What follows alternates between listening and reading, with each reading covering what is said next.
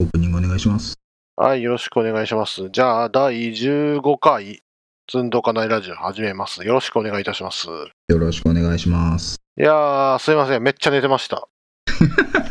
というわけで、今の収録時間は、えー、2019年、 1時間ほどして、あ1時間をして2019年10月16日22時58分です。このポッドキャストは、アンチ積んどくで本を読んでその内容をゲストに説明するというポッドキャストです。が、えーもう完全にわよくわからないことを補っていただくという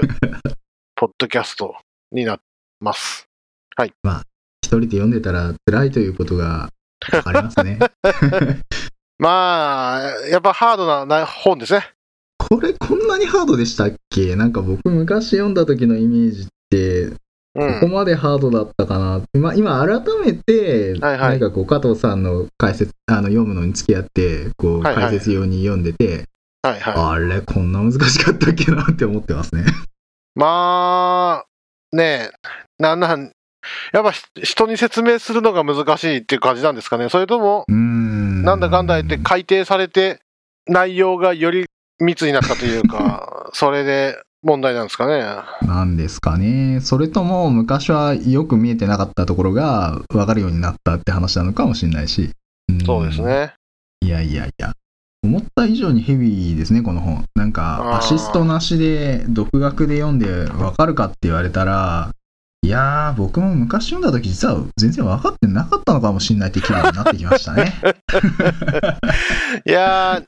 その、エフェクティブシリーズって、まあ、スルメというか、噛めば噛むほど、あーあの時はああ言ったけどとか、なんていうか、技術的背景とか、文化的背景っていうのはやっぱ変わってきちゃうんじゃないですか。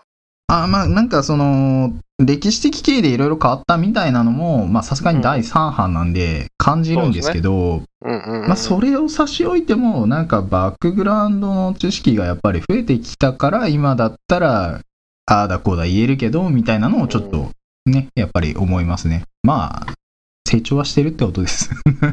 あの、完全に理解したループですね。完全に理解した。いや、やっぱり分かってない。何もわからんにないんです何よも分からん。Java 完全に理解した。Java 完全に分からん。その繰り返しですよね。そうですねというわけで、えーゲストは渚さんです。はい渚ですよろしくお願いしはまいす、、よろしくお願いします。で、前回の反省。えーっ、とね、もうだいぶ編集は進んでて、5分の3、5分の4ぐらいいってるんですけうど、んめっめっちゃ音良くて加工しやすいで大変助かってます。あありよがかとっうごたざいでますすはい。今回もこの調子でお願いします。はい。で、ついに進行まで渚さんにしてもらってる感あるん で、ちょっと、まずいですね。はい。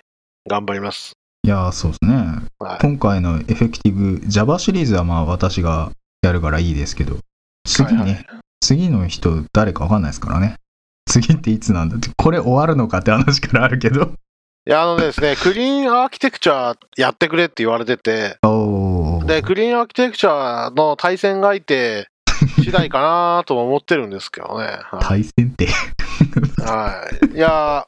ー、だやっぱ誰相手に話すって結構大事じゃないですか。ああそうですねそれで、ナビゲーターみたいなねそうなんですよ。で、クリーンアーキテクチャぐらい、なんていうんですかね、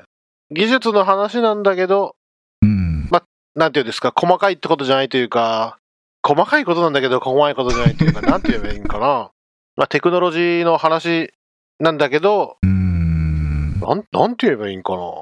ある種のバランス感覚みたいなやつですかあー別に心構え書いてるわけじゃないし、うーんなんて言えばいいん かね。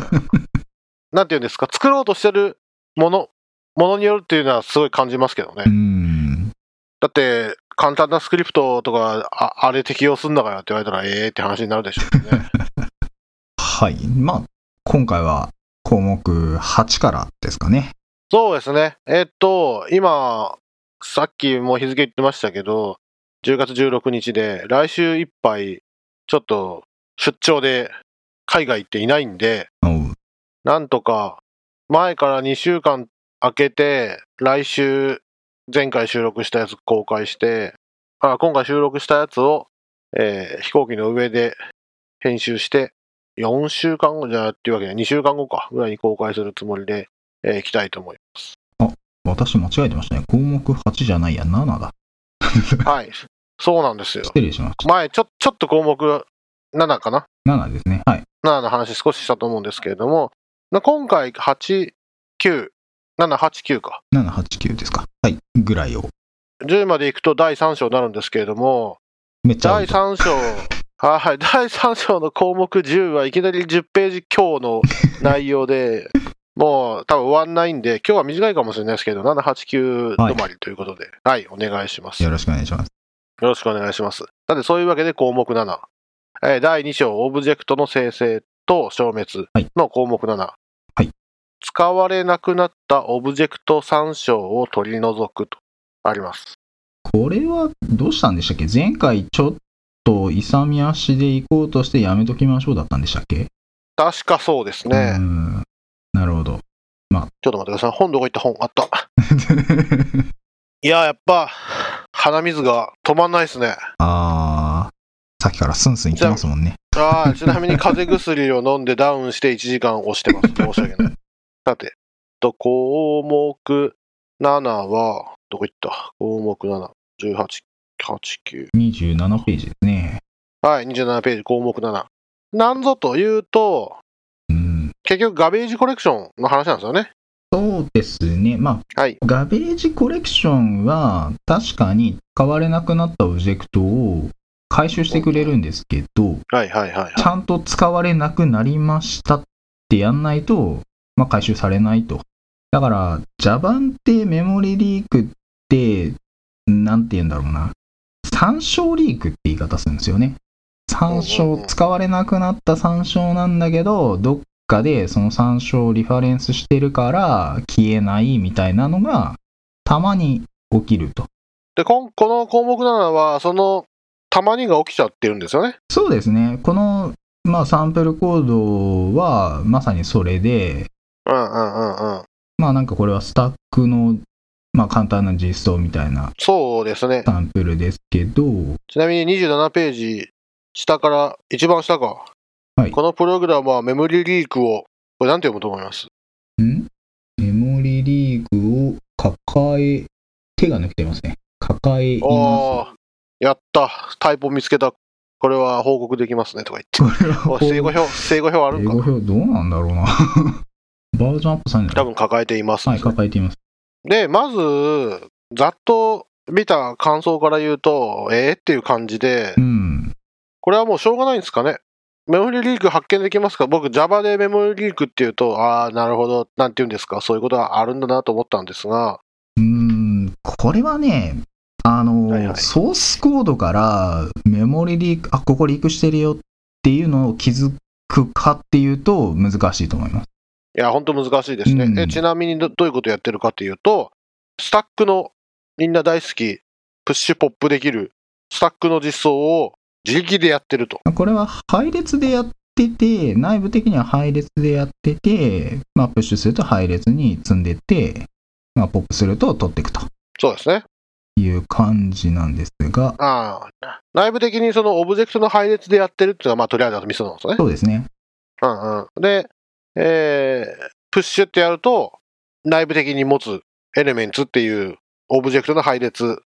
の、えー現在のところに値を代入して、えー今どこを指してるかっていう変数を1増やすと。はいで、ポップってやると、現在指定しているところの中身を返して、サイズを1減らすって、単にそんだけのこうシンプルな実装はシンプルですね。スタックっていうクラスのプッシュポップっていう実装があるんですけど、はいこう今2人で話した通りにこれはリークしますとはい。えなんでやねんっていうところで解説が載っててそれ何かっていうとオブジェクトに対して使われなくなった参照かっこオブソリートリファレンスっていうのを保持するからですと、うんえ使われなくなった参照はそれが指すオブジェクトが二度と参照されることない単なる参照ですということでどこもあ自分としてはそのインデックスを1減らしてもう二度とアクセスさしない場所っていうのをあちゃうなこれは、えー、とソースコード的には参照っていうことがなんとなく分かってればなんとなく分か る内容ですよねまあ、オブジェクトの配列の後ろの方に残ったままになってるってことですね。そうですねえこれプッシュポップ繰り返してもダメなんですよねこれ、ーえーっと、上書きされれば消えますね。ああなるほどポップされて取り出した時に、オブジェクト配列の後ろの方にまだ単書が残ってるわけです。うんうんうん。それをまたそう新でしくプッシュして、新しい値で上書きされれば、前の値、参照は消えちゃうんで、うんうんうんまあうん最大で、うーん、なんだろう、その内部のオブジェクトの配列の数分の参照ぐらいはリークするかも。うんうんうんマックスそんぐらいって感じ、なるほ。ど。なんで5万回プッシュして5万回ポップしたら、こう僕らの中ではえメモリ使ってる量はゼロになってほしいんだけど、はいこれはもう5万回プッシュしたら永久に5万回タックのためにバッファーが使われてて、もうさらにプッシュってやって、復活するとその値が上書きされて、ああ、前のやつはもういらなくなったんだねってなくなるんだけど、これはそうしない限りは生き残っちゃって、いわゆるリークになるってことですよね。そうですね、参照がリークしちゃって、で、どっかが参照を持ってる限りは、まあ、ガーベージコレクションが回収してくれない。まあ、回収できない。まうあ、ん要は生きてる、参照が生きてる限りはアクセスされる可能性があるから、回収しないっていう、まあ、そっち側の安全策に倒してるわけですね。で、ここでは、もうなんで、解放するつもりで、ナルト代入せよとそうですね。いうことなんですね。はい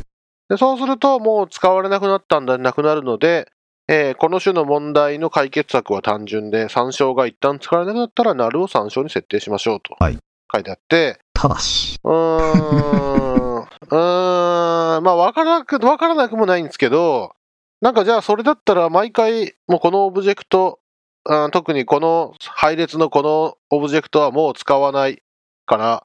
えー空っぽにしておこうとか、このオブジェクトはもう空っぽにしておこうっつって、もう、なんていうんですか、C プラでいうデリートを書くように、イコールなるって書きゃいいのかなっていう気持ちになるんですけれども、まあ、そういうことは、えー普通というよりもむしろ例外であるべきですとこうこの本にも書いてあって、まあ、読みにくくからダメだよというふうに書いてあります。うん、というか、なんか、まれに初心者のコードとかで、うんうんまあ、初心者っていうか、他言語から来た人、まあ、それこそ C 系から来た人なのかわかんないですけど、うんなんかこう、メソッドの末尾で、ローカル変数全部ノルクリアしてるようなコードとか、たまに見かけるんですよ。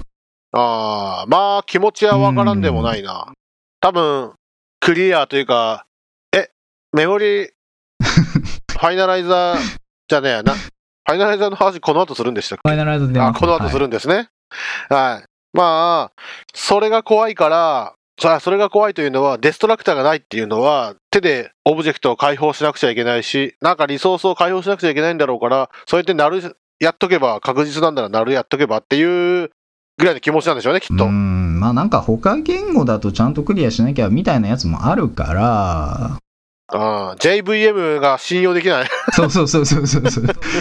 いやー、そうやろうな。で、まあ、ヌルクリアしちゃえみたいなのが、まあ、まあまあ、たまに見かけるような、まあ、ちょっとありがちな行動、まあ、良くない行動例としては、たしばしば出てきますよね。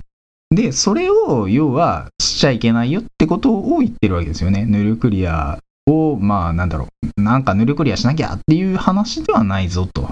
ーん。うんそれが行き着きに行き着くとこの後で出てくるファイナライザーじゃないですけどデストラクターでヌルを設定したいんですけどっていうトンチンカンの話になっちゃうんですねきっと。だから Java のまあ VM とかそういうところの仕組みを踏まえて言うと、そういうことはしなくていいよっていう話になるわけですね。うん。うんなるほどなるほどなるほどなるほど。さてそういうわけでそこら中にナルを今僕が申した通りナルを代入しまくった方が、まあ、爆弾仕込むよりはいいんかなと思いつつも、まあ、コンパイルとかね JVM の仕事なんでそこは思い切って、えー理解してお任せするというのがせっかく Java 使ってる限りはやりましょうねっていうことですそうですね。えーここにあるのは、なメモリリークのよくある、どういう時にメモリリークが発生するかっていうのが、こう、載ってるんですけれども、まあ大体はうん。 3つが、クラスが独自メモリを管理するときには、メモリリークに対して注意を払いましょうとはいいうことがあって、まああとは、キャッシュですね。はいあるある、大体、まあここに書いとけばいいやろって書いて、それが 一生、いアプリが終わるまでクリアされることがない。そうですね。で、で最後はリスナーのコールバック。これはもうよくありますよね。レジうスんター、リスナー、なんとかリスナーとか設定して、なんかのイベントフックしてるんだけど、もう解除することなんて多分なくて、登録しっぱなしってやつですね。あ登録しっぱなしですね。で、それを蓄積されると発生しますよと。で、ここに本に書いてあるのは、迅速にコールバックがガベージコレクトされる保証する唯一の方法は、それらに対する弱い参照、はいえー英語、括弧書きでウィークリファレンスはいだけを保存することです。使い方の例えばで、例えばウィークハッシュマップの中のキーとしてそれらを保存します。うん。と書いてあって、で、弱い参照については、プログラミング言語 Java 第4版、はいえー17.5節、到達可能性状態と参照オブジェクトを参照してください。はい参照オブジェクトを参照してく ださい。なかなか熱い参照が。感じで、はいポインターのポインターですね。というわけで、えプログラミング言語第4版17.5、到達可能性状態と参照オブジェクト持ってきました。はい。おーこれがまたこの本ごついんですよね、また。この本ごついっすよ。で、内容を読んだらクラクラするんですけれども、かいつまんで、これ10ページぐらいある内容で、とりあえず Java、弱参照の話。そうですね、Java の参照って、参照じゃないか、到達可能っていうか、到達可能っていうのは、ソースコード、つまりプログラムからこの参照ど、まだアクセスできますよっていうのを、っていう状態っていうのを、どういうのがあるかっていう話があって、うん。これが、まあ僕は強いか弱いか4種類あるんですよね。ぐらいかなと思ってたら、こ れが4種類どころか、1、2、3、4、5、5種類ありましあたれ、よ。 5種類あ4種類プラス不可能ですね。つまああ、はいはい。なるほど、なるほど。り一つは強く到達可普能。通のです。多分普通に、普通です普。通ですよね。いやプロ、プログラム見たら行くよねってことですよ。むしろ、これしか知らない人が多いぐらい。ああ。多分基本、これと不可能の2つなんですよね。そうですね。多分、何も、まあ、初学者っていうか、うんうん。そそんなにその、ある程度学んだ人じゃないと、うんうん。なんかその2つしか、まあ、参照してるとしてないの2種類以外に何があるのってぐらいだと思うんですよ。そうですね素。朴に。はい。で、次が、えーあー強く到達可能は、ストロングリーリーチャブル。で、はい。次が、ソフトに到達可能。ソフトリーリーチャブル。これはね、Java 特有ですね。ああ、他言語ではあんまり聞いたことがない。うん。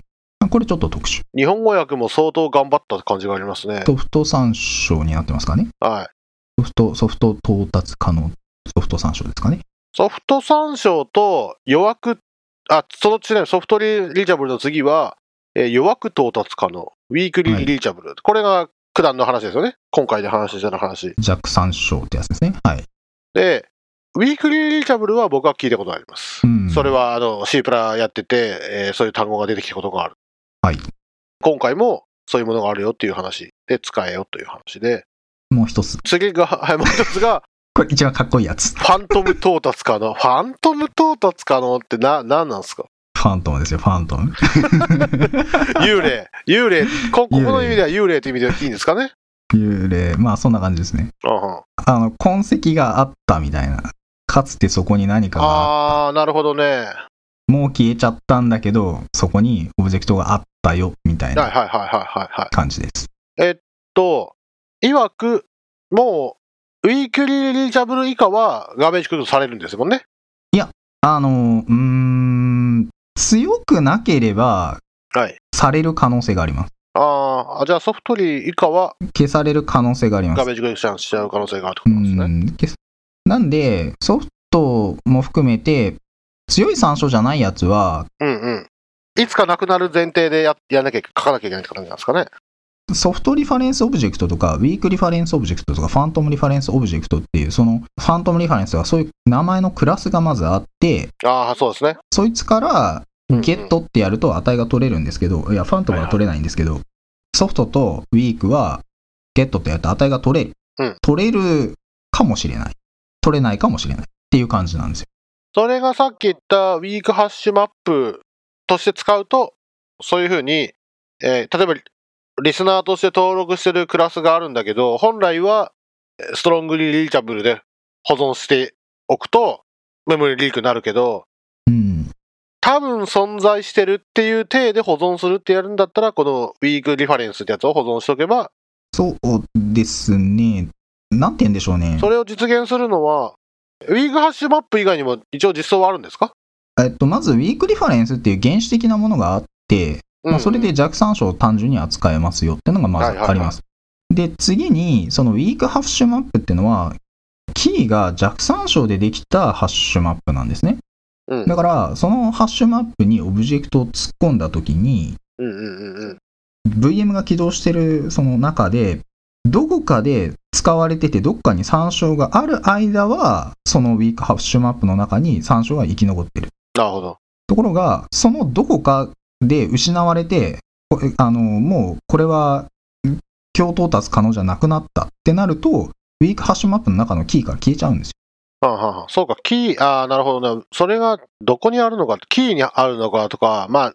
じゃあどういう形で保存されてるのかっていうことで今回は例えばでウィークハッシュマップ出てきましたけど、まあ、他にもあるってことなんですね。まあ、まず単純にウィークリファレンスっていうのがあって、まあ、それうがんうん。単純に使う場合の話ですね。で、ウィークハッシュマップっていうのは、まあ、そのキーが弱酸素っていうのがやっぱり特徴で、うんうん、なんかこれをやらないと、キーのオブジェクトが延々残っちゃうんですよね。ああ、強く到達可能だとさ判断されることですね。きっと。うんだからそこがね、うんそういうこと考え出すとなかなか難しいんですけど、うんうん。とにかく、えっと、まず単純なルールとして、オブジェクトに到達可能、これってのは、その Java のガーベージコレクションとかそうなんですけど、はいはい。ルートからオブジェクトがこう参照参照参照ってこう、ずっと木の構造でこう、まうんうんうんあうん中には循環してるとこもあるかもしれないですけど、ずっと繋がってると。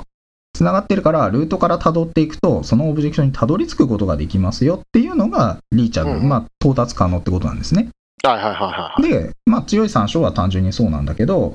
そこから切り離された、まあ、循環参照とかしてるオブジェクト群でも何でもそうなんですけど、切り離されてルートからたどり着けなくなりましたよっていうのは、うんうん。到達不可能なので、ガーベージコレクターが回収してもいいですよっていうのがまず基本としてあって、はいはいはいはい。そのプラスアルファ弱参照っていうのは、えっと、弱参照だけになると、もうこれは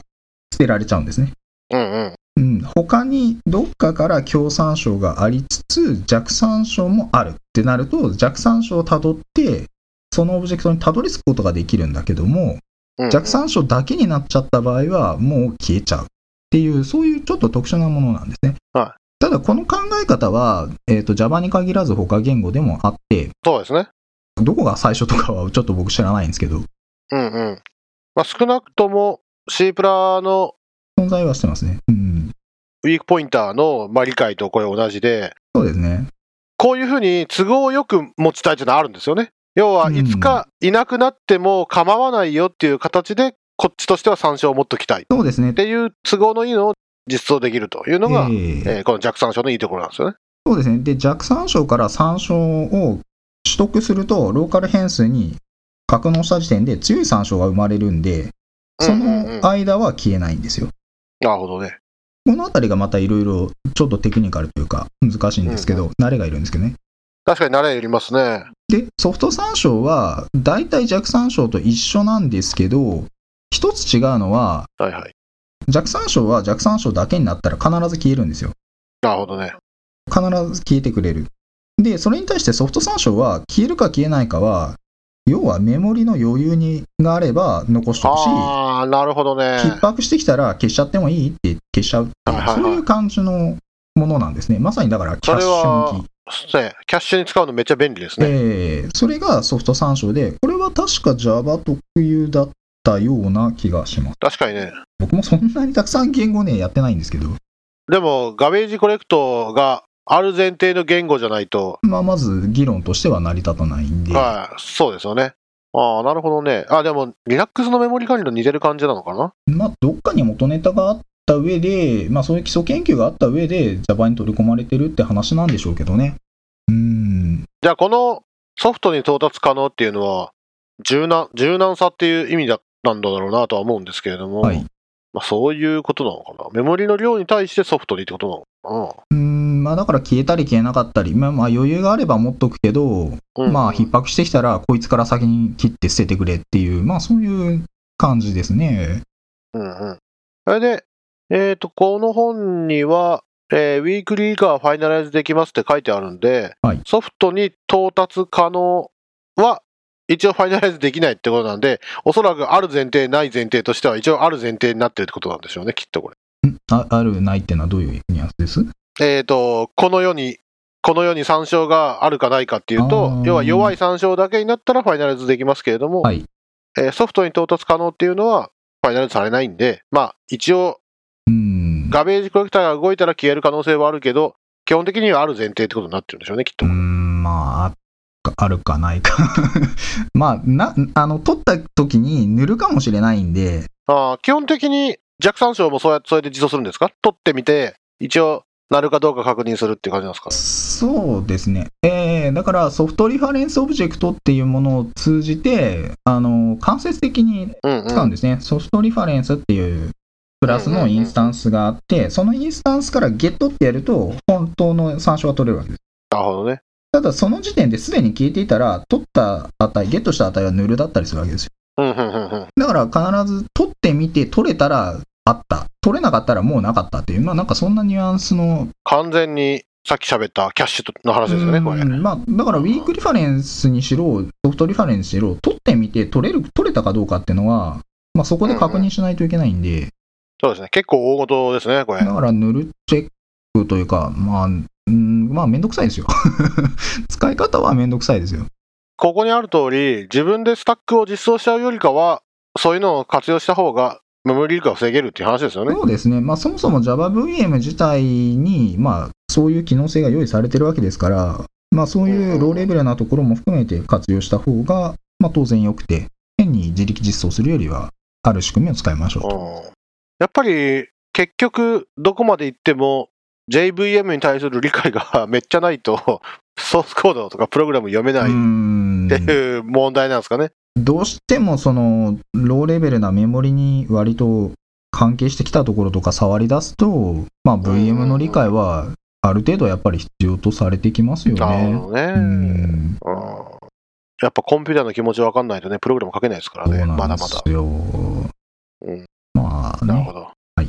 というわけで、えーどうしても使いたくななったらこういう弱参照とかもあるんだけど、基本的にはリクしないように、もううん、使い回すかもしんないけどとかって、そういう、な んていうの自分でキャッシュとかそういうのを実装するときには、まあ、なるべく使わなくなったやつをちゃんとナル代入して、えーオブジェクト参照もしませんよっていうマークしておきましょうね。かつ、何でもかんでもすりゃいいってもんじゃないからちょっと勉強してやろうねっていうのが、うんまあ、項目だなって感じですかね。そうですね、だからあの Java でもメモリ管理みたいなものは、うん、少なからずありますよと。うんうんうん、でただその管理の仕方は、まあ、C とかと違って C だとすごいねあの原始的に管理しますけど生々しいですからね、どうしても。 Java の場合は、まあ、強参照と、まあ、弱参照ソフト参照、まあ、ファウンドの参照はその消えた後の後始末したりする処理を書くとき用なんで、まあ、それはうんとりあえず考えなくていいんですけど、まあ、強参照、ソフト参照、弱参照のこのまあ3種類を使い分けるっていう感じの、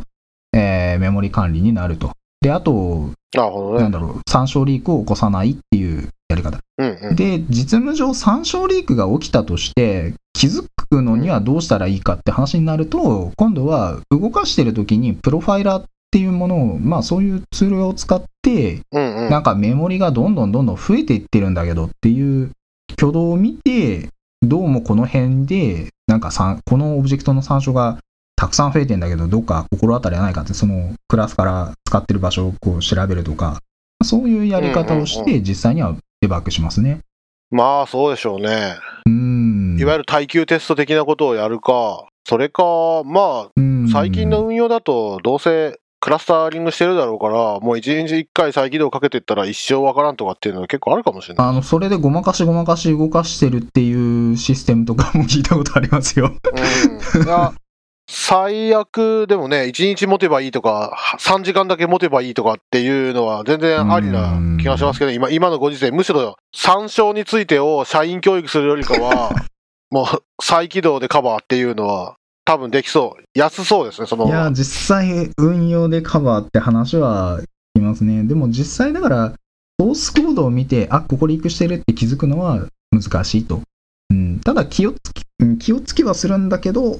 気をつけるだけの根性論ではやっぱり難しくてっていうとこですね。そうですね。これ、プロファイラーに関しての章ってあるんでしたっけクラスとインターフェース。あーどうなんでしょうね、まあ、ただ一応この、えー、と29ページの下の方に一応プロファイラーというデバッグツールの助けを借りて発見されますみたいなことは一応ちょろっと書いてありますけどねあー、本当ですね。ヒーププロファイラーとかね。うーんうんそうなんだよな。結局、Java 使ってもヒープだ、スタックだ、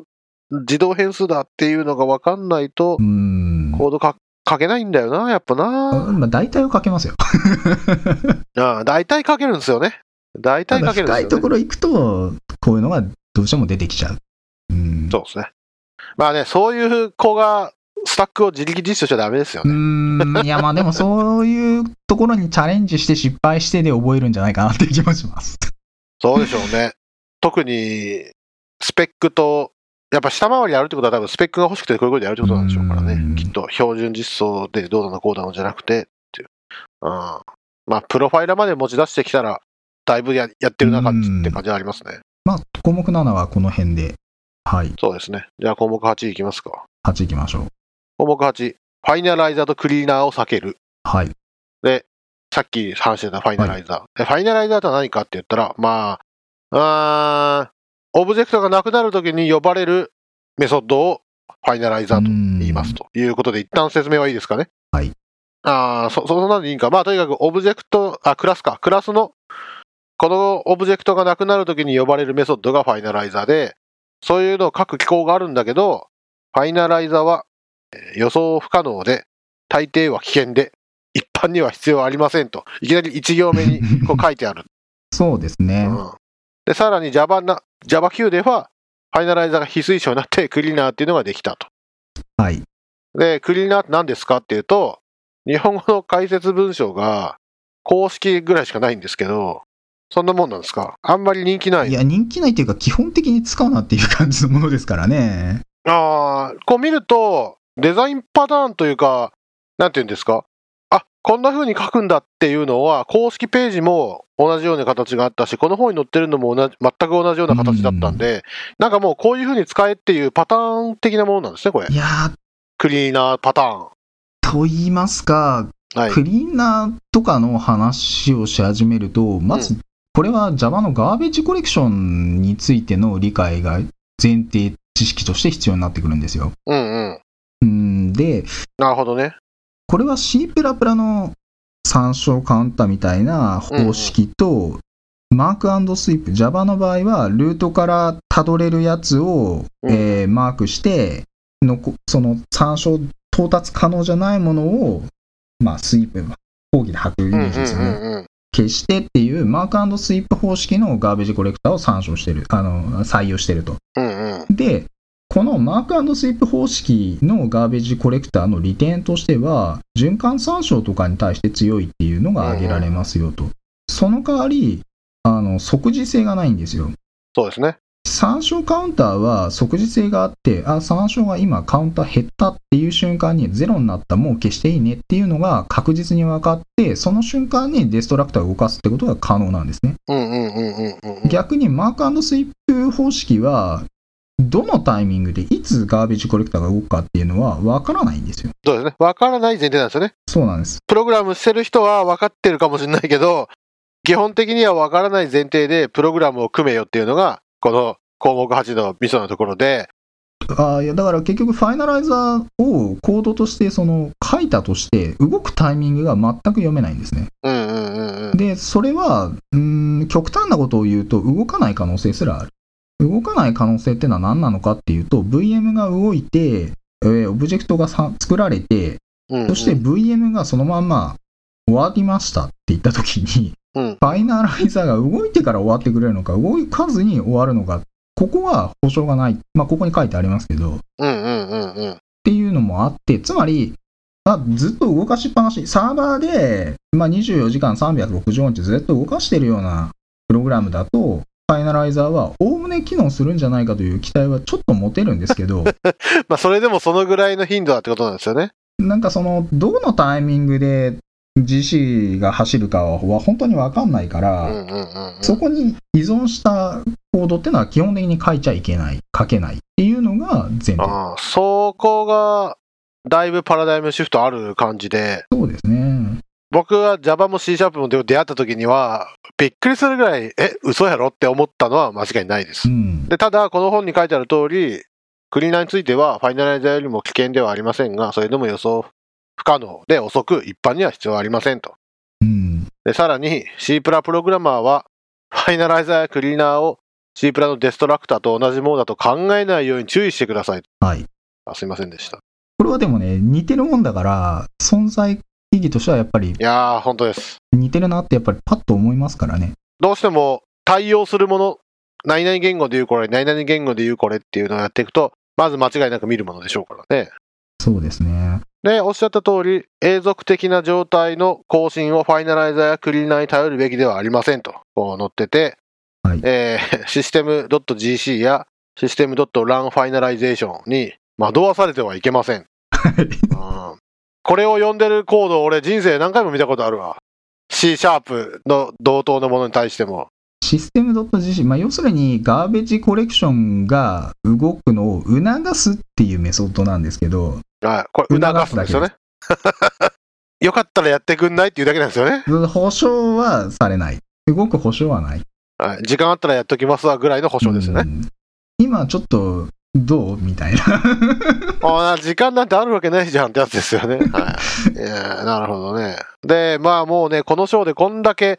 もう使用に対して深刻なパフォーマンスペナルティがあるんで使うなっていうのとか延々書いてあるんで、まあ多分ね、はい。誰もが行き着くとこなんですよね、きっと C プラとかから来た人は。そうなんでしょうね。デストラクターつないのかよ、使えねえみたいなぼやきはしばしば観測されるんで、ああ、なるほど。じゃあ、はあの、お前このラジオ一回聞いとけよっつって、ぜひうんこのポッドキャスト の URL を送りつけるぐらい。いやーでもな、本当に俺もそう思ったもんな、ま最あ、初たに。だ、あの、Java のい、そのマークスイープ方式のいいところは、参照を作って返すとかがすんごい気楽にできることですね。なるほどね。だから、なんかのメソッド読んだら、メソッドの中でオブジェクト作って、入して、リターンして返すみたいなコードが、何のああ、そうですね。躊躇もなく書けるう。ん。躊躇あるのは、他の言語から来た上級者なんですね、きっと。他の言語上級者。そう、メソッドの中で入して、リターンとかこんなことしていいのみたいなことを言うわけですよ。いやー、それ はね、心配な気持ちになるけどね、大丈夫、それは JVM がうまいことしてくれるよっていうのがうん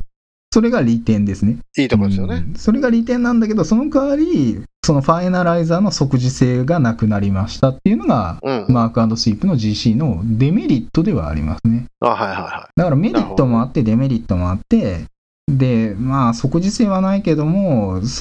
まあ、便利でしょっていう部分ですよね。だから、まあ、そうは言っても、コントロールできないわけですよ、GC って。い。うんうコん、うん。ントロールできなくて、昔よく言われたストップ・ザ・ワールドっていう VM が、はいはいそのガーベージコレクションのマークスイープがぐわーってやって、その間、こう秒単位で止まるみたいなことは昔あったわけですよ。うんうんまあそうじゃないと消してる暇ないでしょうからね。で、これは昔の話なんですね。あ、今違うんですかで、今はせ、今はもうそんな、あのーストップ・ザ・ワールドなんてほとんどなくて、もうディオは死んだんです。おー、すげえ。走りながら、そうです。いうまいことやってくれるんですあね。のー世代別 GC って、あの、うんうん。順番にこううまいことをやって、その長時間の停止みたいなことが発生しないようになってきてますね。もう完全に Ruby でやってきた話をできたな。でもう GC のアルゴリズムの発展性っていうとなかなかすごくて、うん、うんあ。の Java 界はすごい巨額を投じてそういう研究突っ込んでますからね。まあそうでしょうね。なんかそこはパフォーマンスは相当向上してるし、なんだろう、うん GC 界隈だと Java は最先端の部類だと思いますよ。えーまあ、Ruby の時もそうだったけど、GC はね、本一冊出てるぐらい だから、まずそれがある前提で、Java とか、えー Ruby はこういうモデルを採用してますよって話しなきゃいけないんでそうっすねここはサクッと流すとこなんでしょうね。なので、我々が興味がある。我々というのは、んデストラクターがないと俺は死んじゃうよ。リソースをどうやって管理するんだよっていう気持ちの人は、ファイナライザークリーナー以外で、オートクロージャブルっていうものを使えと。これはまたちょっと難しいんですけど、うんうん。うん、オートクローザブルは、オブジェクトの後始末に使うものではないんですよ。ああ、なるほど。うん、オブジェクトっていうか、リソースなんですよね。そうですね。なんで、うんこれについては次の項目9でやりますと。はい。ということで、で、ここで書いてあるのは、さらにとにかく延々と、えーファイナライザーとクロージャー使うな、クリーナーを使うなっていうのを書いてあるんですけれども、さらに、えーファイナライザーは、えー重大なセキュリティ問題を抱えていますと。うん、あーまあ、せまあ、これセキュリティ問題って別にあれですよ、 人間の外からの攻撃アアタックを食らうというそういうニュアンスじゃないですそうでですね。これは、えー何かっていうと、まあ、ソースコード読んでもパッと分かんなかったんですけれども、ちょろっと調べて、なるほどと思ったのは、まあ、何かっていうと、コンストラクターで例外を投げることができる言語ですよと。はい。 Java は。はいはい。で、コンストラクターで例外を投げると、何が起こるかっていうと、ファイナライザーが動くんですよね、これ。あ、いやファイナライザーがいつか動くんですよね。が動くんじゃないですか、はい。ねそのいつか動いたときに、ファイナライザーの中で、コンストラクターが例外を投げて、いわゆる他の部分では、その参照を受け取れないのに、ファイナライザーではディスが参照できちゃうんですよね。まあ、そこからなんか救い出すという、はい。そこから救い出せるんです。 でそれを、そのスコープのスタティックな変数とかに代入しておくと、コンストラクターが失敗するのにアクセスできるっていう謎のオブジェクトが、A の参照が得られるんですよ。まあ、それを それそこで、いろいろできちゃうのは問題でしょっていうのが、まあ、わかりやすい説明として書いてある。いやこれはでも実際相当悪意を持ってクラスを使そううっですていう場合だしそのそういうコードを書いて出来上がったプログラムは誰のプログラムって自分のプログラムなんではいはいはいはい。使う人が悪用して変なことができますよっていうことを言ってるだけであってそのそうです。外部的になんか食らうようなセキュリティ上のなんかそうです。問題じゃないんでこの重大なセキュリティ問題を抱えていますっていう言い方は若干なんか誤解を招くんじゃないかって気がします。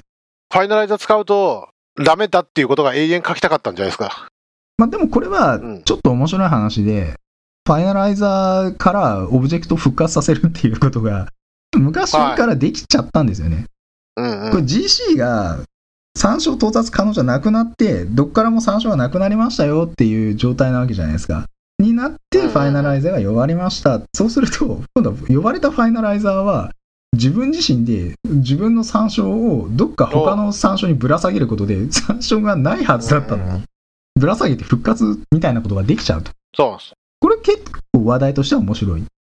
や、本当ですよね。なので、まあ、それもね、ファイナライザー、要は、僕、ファイナライザーを最初に聞いたときには、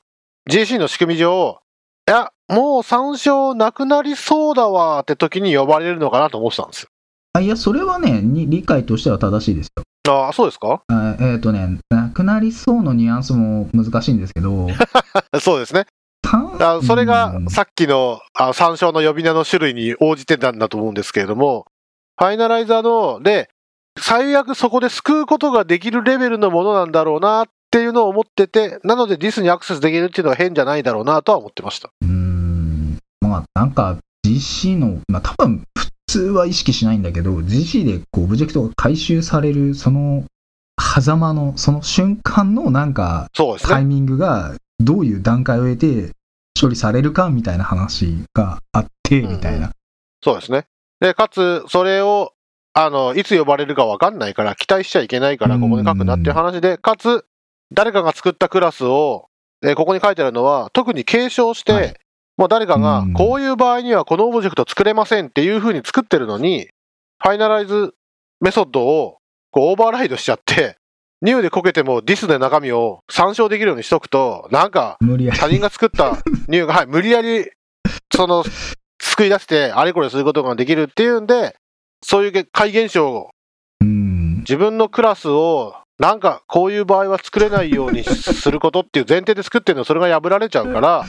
ファイナライザーにファイナルをつけておけと。ファイナライザーにファイナルをつけると。そうですね。だから、いたずらすんなよって言って、厳密にやるんだったら、ちょっとこうね、ガチガチにガードで固めておくみたいな。そうですね。まあでもこれ相当神経質なやり方で、なんかこれ全部に全部これ書くのみたいな話は実際あると思います。うん。そうですね。っていうかね、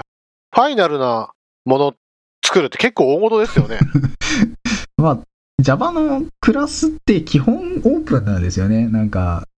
基本的に、なんだろう、オーバーライドとか気にしろよみたいな。うんうんそれはオーバーライドする側で責任取ってねみたいな。うんうんうんうん。さて、そういうわけで、まあ、ファイナライザーファイナルつけておけって言うんだけど、うんまあとにかくクリーナーもファイナライザーも使うなよと。で、クリーナーの使い方のサンプルコードも載ってて、まあこれ、延々説明できるんですけ ど、どうせ使うなって話なんですよね。そうです。どうせ。こう、こう、こうだけど使うなって話がずっと書いてある。ああクリーナーの、えー JavaQ クリーナーでググると、本家のサンプルコードが出てくるんですけれども、あの、リファレンスかな公式リファレンスうのん公式ドキュメントを読むと、まあ、これとほほぼ同じこ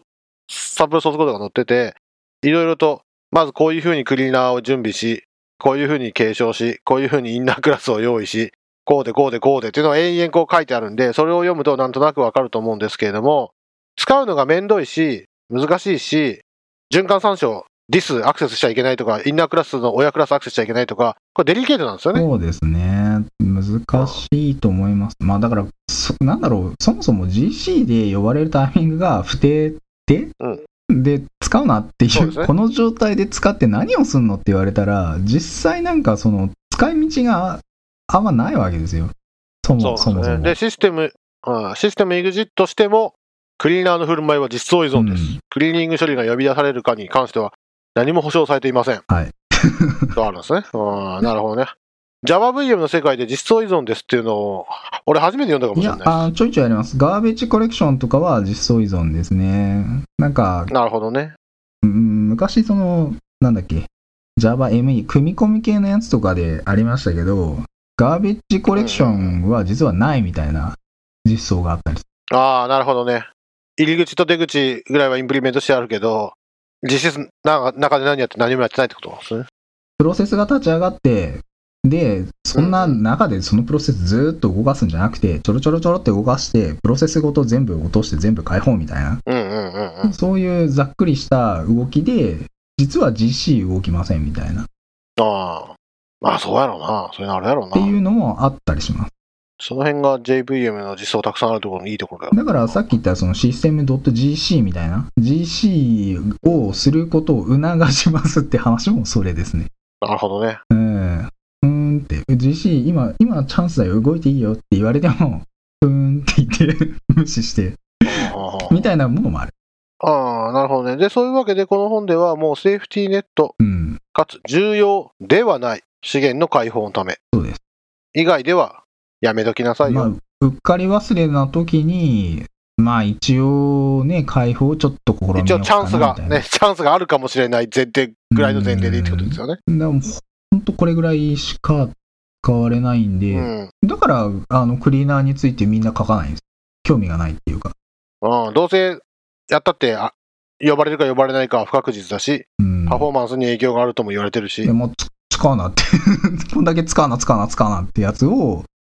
ここに、なんだろはう、処理ゴリゴリ書いてなんかやるぞっていう、その、例が上がってこないんですよ。使い道じゃないから。うんうん、なるほど。というわけで項目8は使い道がないんで、とにかくファイナライザーとクリーナーがで重要なことは絶対やるなってことなんですよそね。うですね。えー項目9九。項目9は、トライファイナリーよりもトライウィズリソーシーズを選びましょうと。はい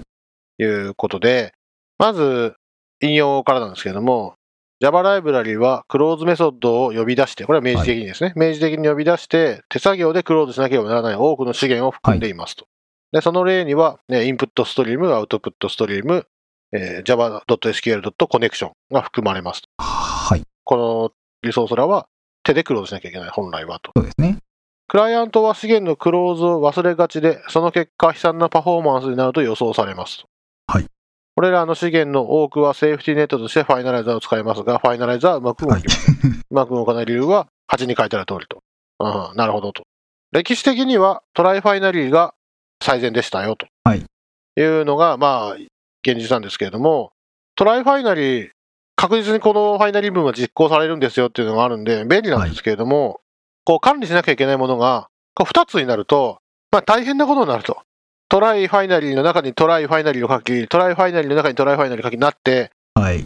ここがダメだったらこれ、ここがダメだったらこれをクローズしてて、2つ以上の資源になると、もう大変なことになる。まあ、難しいですね。で、どれぐらい難しくて大変なことになるかっていうと、引用で信じがたいかもしれませんが、優れたプログラマーでさえ多くの場合間違えましてしまいますと。で、筆者も Java パズラはい。ーの、えー88ページで間違っており、何年間も誰もそのことに気づきませんでした。実際、2007年時点で Java ライブラリ内のクローズメソッドの使い方の3分の2は間違ってい ました。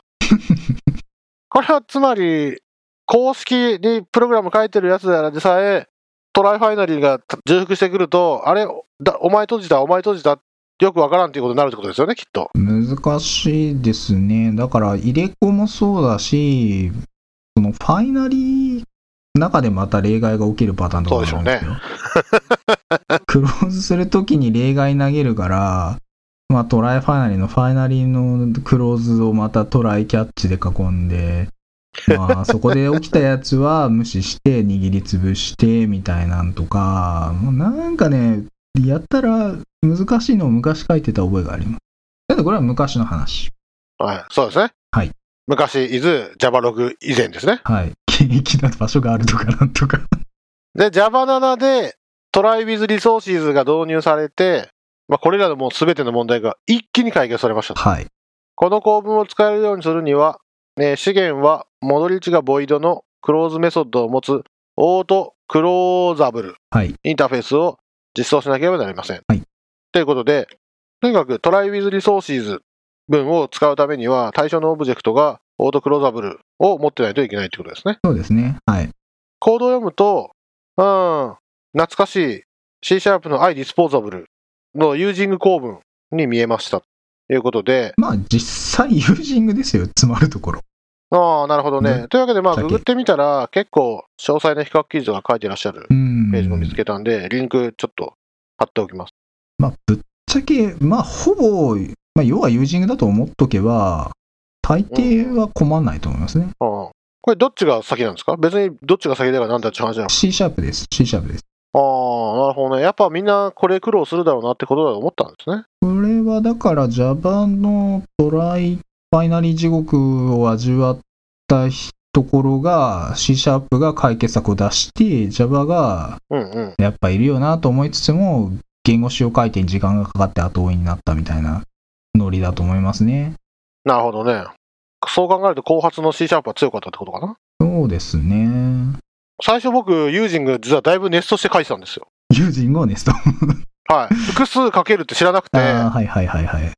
デストラクターがやりたい人は、アイディスポーザブルについてやりなさいって書いてあって、ああ、そうなんだ、つって素直にやって、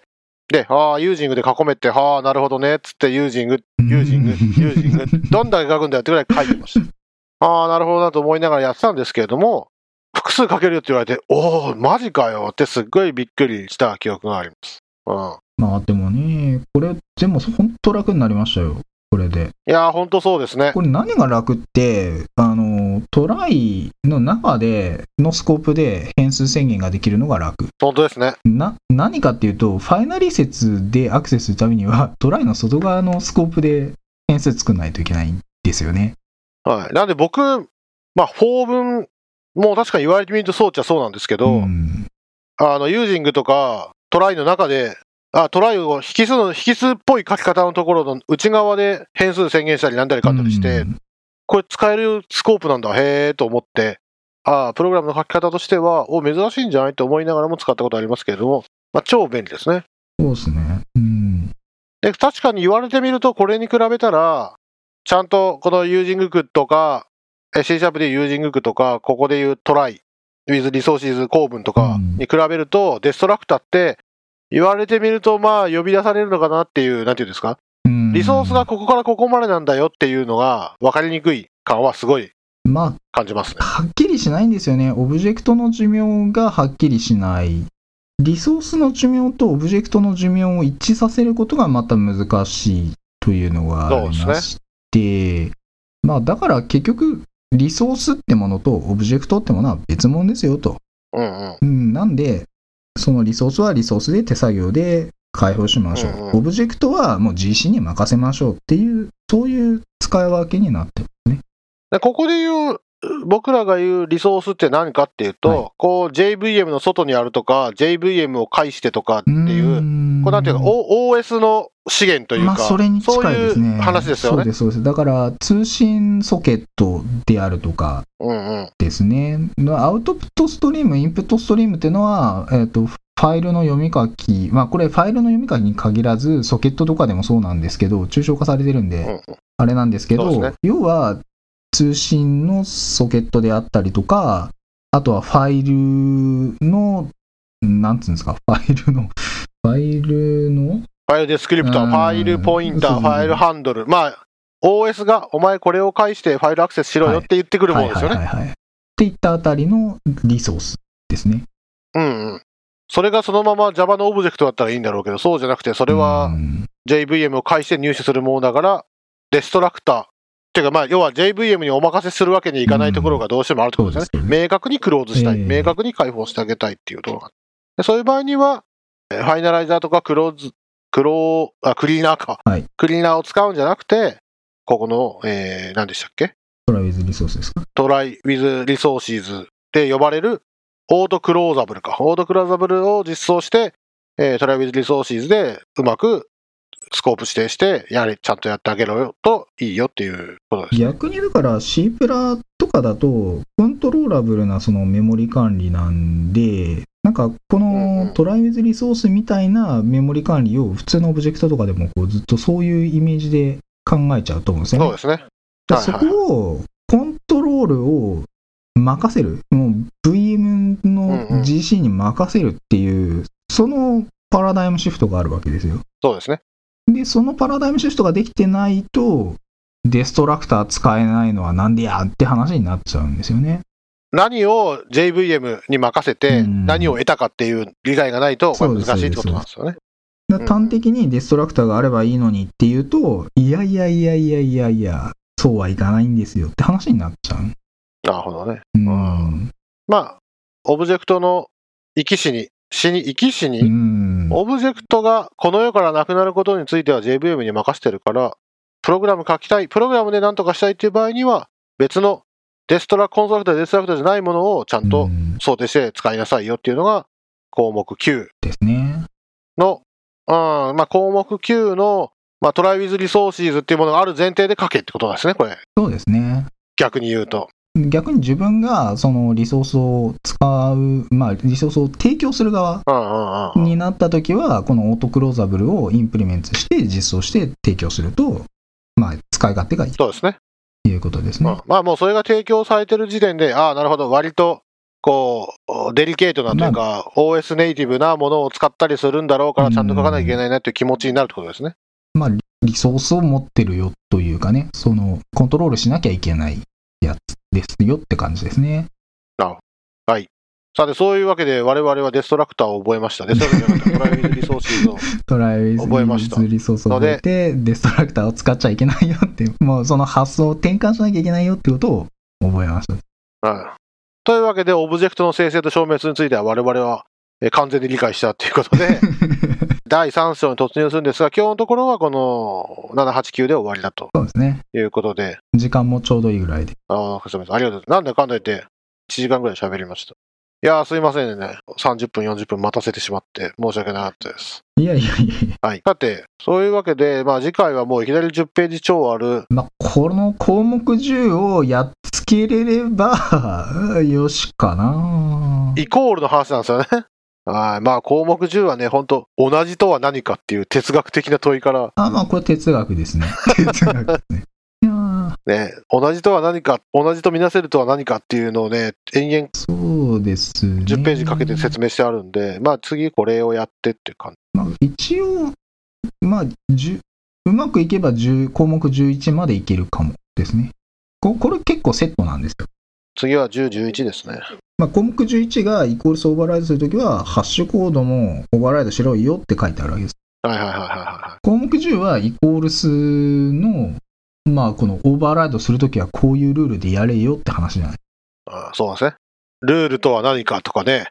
契約とは何かとか、もうえあの論理性、透過性とか、論理的透過性とは何かとか、まあそういうことが永遠書いてあるんで、まあちょっと強敵ですが、じゃあ次はまこのた、辺ですね。えー頑張るということで、今日はそれぐらいで。ここら辺で勘弁しておいてやら やろうーということはい、そんでな。感じで。はい。じゃあ、今回もどうもありがとうございました。はい、ありがとうございました。はい。じゃあ、次は第16回も、えー聞いてください。はい。じゃあ、どうもありがとうございました。はい、ありがとうございました。